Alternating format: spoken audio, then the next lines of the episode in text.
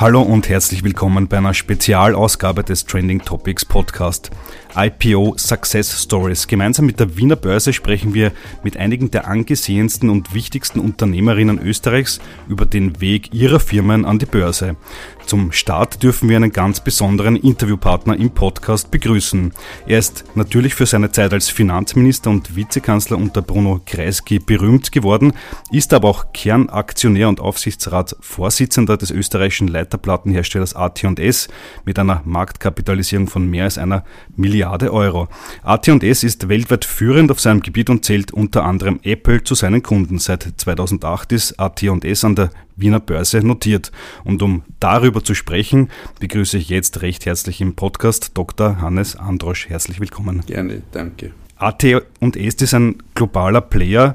Was war Ihre Vision für das Unternehmen damals, als Sie gemeinsam mit der Dörflinger und Zeudel bei der Privatisierung im Jahr 1994 das Ruder übernahmen? Also die beiden genannten wollten schon länger einen Management-Buyout machen, der zunächst abgelehnt worden war und haben mich dann bei einem zweiten Versuch gebeten, sie zu unterstützen und mitzumachen, was ich auch tat und so bekamen wir im November 1994 den Zuschlag. Diese Firma, die ist aus drei Strängen, nämlich äh, aus Fronsdorf, aus Leoben und aus Fährung entstanden waren und sehr verlustreich die längste Zeit waren, aber am Weg der Besserung zu übernehmen. Damals mit 1100 äh, Mitarbeitern, einer Milliarde Schilling Umsatz, also 1000 Millionen und 650 Millionen Bankverbindlichkeiten. Also nicht gerade ein Schnäppchen.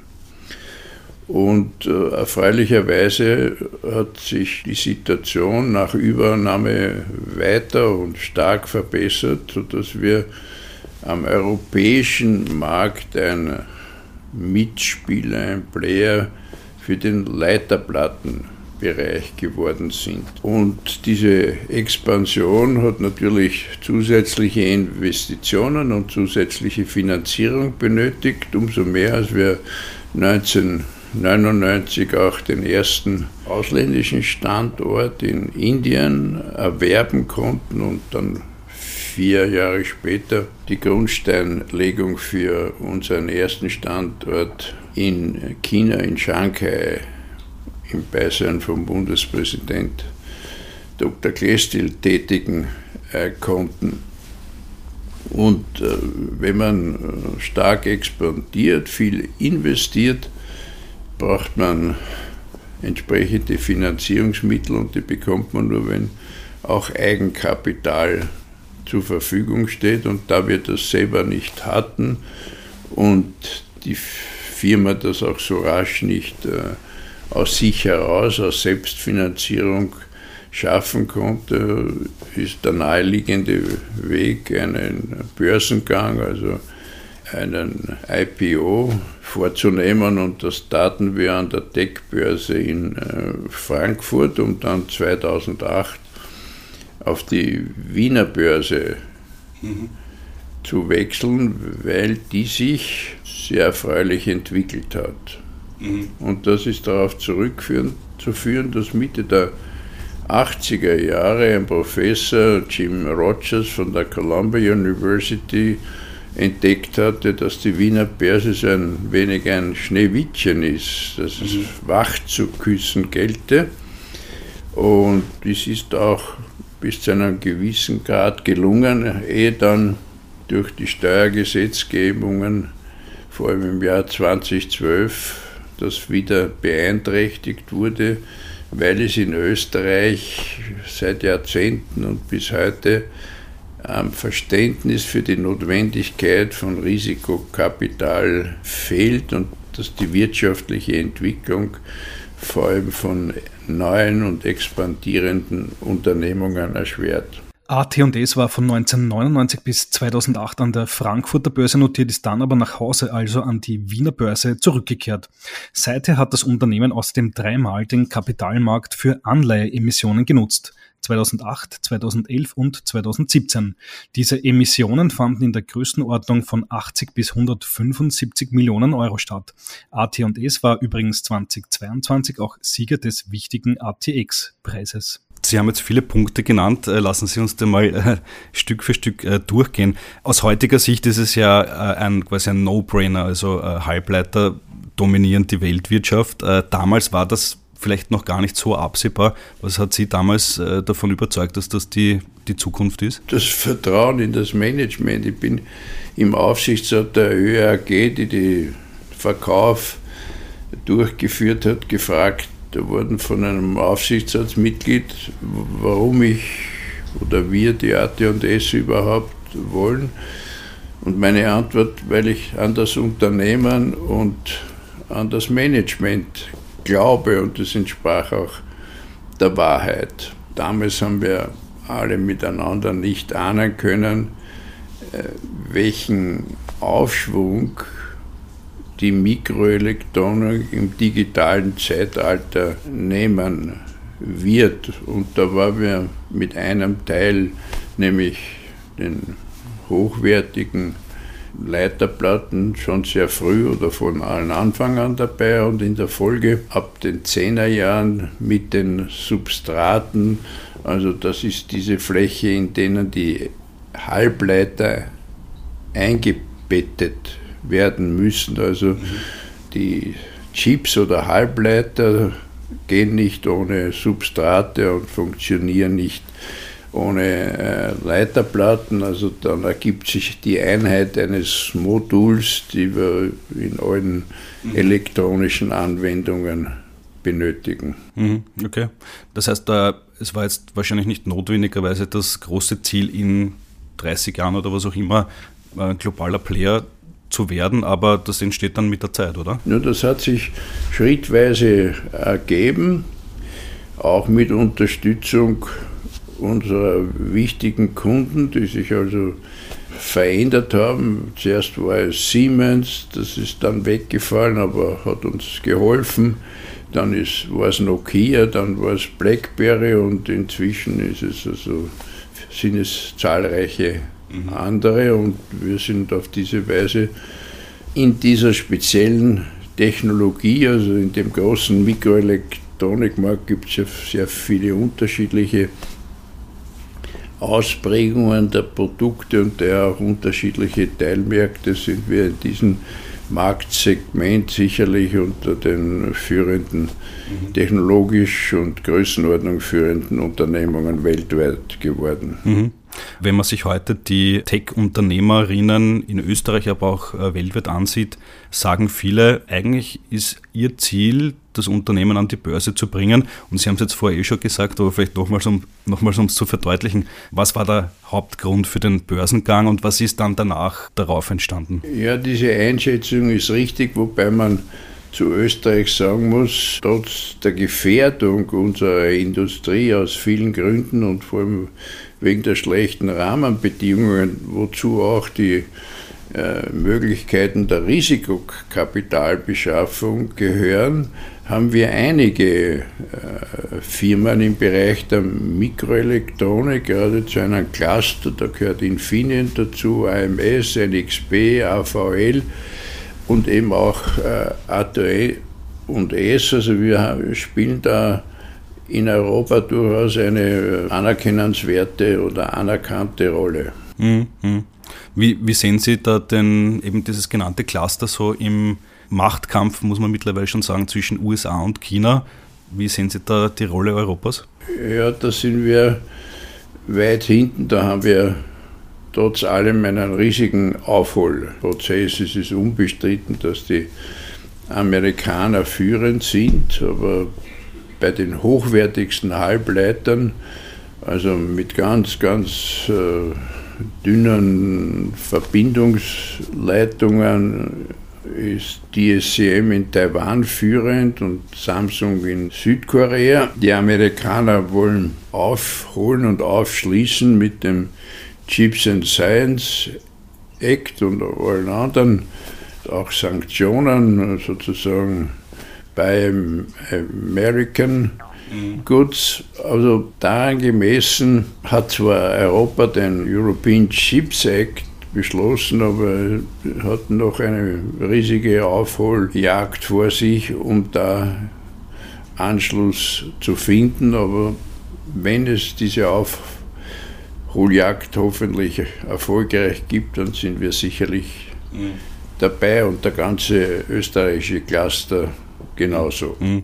Was dazu auf jeden Fall notwendig ist, ist äh, viel Kapital. Damals, nachdem AT&S eben zuerst an der Frankfurter Börse notiert hat, was hat man mit dem Geld, das geraced wurde, dann anschließend finanzieren können? Naja, man hat äh, den Ankauf eines Werkes in Indien, man hat die Errichtung äh, der Werke in Shanghai ermöglicht und in weiterer Folge dann einen weiteren Standort in, in äh, Chongqing, also im Westteil Chinas und neuerdings und in Südkorea ein Spezialwerk äh, erworben.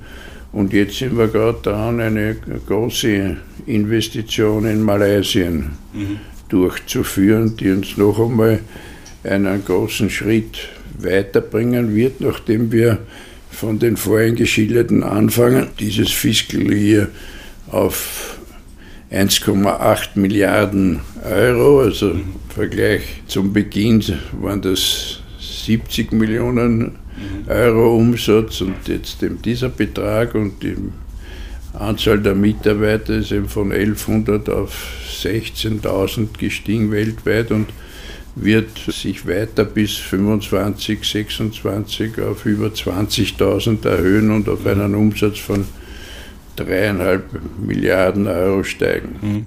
Kann man dann eigentlich überspitzt sagen, dass alles, also diese Vervielfachung des Umsatzes der Mitarbeiterinnenanzahl, wäre eigentlich ohne Börsengang, ohne das Kapital, was man dort äh, einnehmen kann, hätte wahrscheinlich gar nicht funktioniert, oder? Hat einen entscheidenden Anschub gebracht. Umso wünschenswerter wäre es, wenn man in Österreich die damaligen Möglichkeiten nicht nur wiederherstellt, sondern ausbaut, um das anderen Unternehmungen oder Start-ups äh, auch möglich zu machen. Mehr junge Tech-Unternehmen aus Österreich an der Börse in den nächsten Jahren, das wünschen sich viele. Für KMU und Wachstumsunternehmen bietet die Wiener Börse seit Anfang 2019 den einfachen, schnellen und kostengünstigen Börsenzugang über das Einstiegssegment Direct Market Plus. Übrigens, die Wiener Börse bietet Flexibilität in der Quartalsberichterstattung. Seit Februar 2019 steht es laut Prime Market Regelwerk Unternehmen frei, ob und wie sie die Quartalsberichterstattung gestalten. Denn Unternehmen können zusammen mit ihren Investoren selbst selbst am besten beurteilen, welche Informationen in ihrer Branche erforderlich sind und welche Dichte der Veröffentlichungen, zum Beispiel bei saisonalen Schwankungen oder zyklischen Geschäftsmodellen, sinnvoll ist. Das steht natürlich im Gleichklang mit europäischen Börsen bei Berichtspflichten. Die Tech-Unternehmerinnen, die Startup-Gründerinnen äh, haben auch ganz kurz angesprochen. Da gibt es jetzt in Österreich einige, die so in eine gewisse Größenordnung kommen, wo man sich zumindest überlegen könnte, an die Wiener Börse oder auch eine andere Börse zu gehen. Was denken Sie, ab wann ist es sinnvoll, ein Unternehmen dorthin zu bringen? Manche denken sich ja immer noch, ah, da muss ich dann schon längst in der Gewinnzone sein, da muss ich eine Marktkapitalisierung von einer Milliarde vorweisen können. Was sind, denken Sie, so die Hauptzahlen, die man da vorweisen können muss? Ein Börsengang ist ja sozusagen eine, eine Vorwegnahme einer Zukunft und die kann man noch, die Zukunft kann man nie mit Zahlen belegen. Also ist man in der Situation, in der ich war, als ich gefragt wurde, warum ich da mit tue und gesagt habe, weil ich an das Unternehmen, also sein, sein Geschäftsmodell, seine Produkte und an das Management glaube, dass das in der Lage ist, auch diese Möglichkeit zu nutzen und auszuschöpfen. Mhm. Also um das kommt man äh, nicht äh, herum. Aber was wir in Österreich auch noch viel mehr brauchten, dass kleinere Unternehmen mhm. Die Möglichkeit haben, an die Börse zu gehen. Und da sollten wir uns die Züricher Börse oder die Schweizer Kapitalmarktverhältnisse einmal oder die niederländischen mhm. oder die schwedischen äh, anschauen und als Vorbild nehmen. Mhm. Das heißt, Sie sehen Börsenlistings, IPOs durchaus als Finanzierungsmodell auch für den KMU oder den größeren KMU-Bereich? Also KMU ist also ein Allerweltsbegriff und wo hört das M auf und wo fängt dann Industrie an? Ich glaube, die Deutschen haben da andere Größenordnungen als wir äh, zu unterlegen pflegen, also größere mittelständische Unternehmungen eben oder auch junge Startups, von denen man annimmt, dass sie eine Zukunftschance haben. Okay. Was würden Sie sich wünschen oder was würden Sie sich denken? Welches Potenzial hat der österreichische Standort bis 2030? Wie viele Tech-Unternehmen gäbe es da, die an die Börse gehen könnten? Sicherlich mehr, als wir glauben und das Kapital ist vorhanden. weil Wir haben, glaube ich, jetzt 600 Milliarden, also das eineinhalbfache etwa der Wirtschaftsleistung an Spareinlagen. Und das sind ja nicht die, die, die, die Milliardäre, die die haben, sondern das ist der Mittelstand und die Menschen die durchschnittlich, die sich also einen äh, Groschen oder Notgroschen oder inzwischen Cent äh, zurücklegen. Und das ist immerhin 600 äh, Milliarden. Also das, dafür notwendige Geld wäre sicherlich vorhanden. Mhm. Jetzt äh, ist es natürlich so, wenn man in New York im Taxi sitzt, da kann man mit dem Taxifahrer äh, sich über äh, sein Aktienportfolio unterhalten. In Österreich ist, glaube ich, noch ein bisschen anders, ändert sich, aber wenn noch langsam. Was denken Sie, wie kann sich schneller ändern? Wie können die Österreicherinnen, die da ja die genannten hunderten Milliarden am Sparbuch liegen haben, wie kann man die davon überzeugen, dass sie sich zumindest einen Teil dafür für österreichische Unternehmen Aktien äh, aufheben? Wir haben nach dem Krieg mit nichts anfangen müssen. Und äh, da ist sehr viel Werbung fürs Sparen. Der Weltspartag ist sichtbarer Austrag gewesen. Nicht? Das war ein Riesenereignis und die Schulklassen wurden hingeführt und dann hat es irgendwelche kleine Geschenke seitens der Sparkassen und Banken und äh, Genossenschaften gegeben.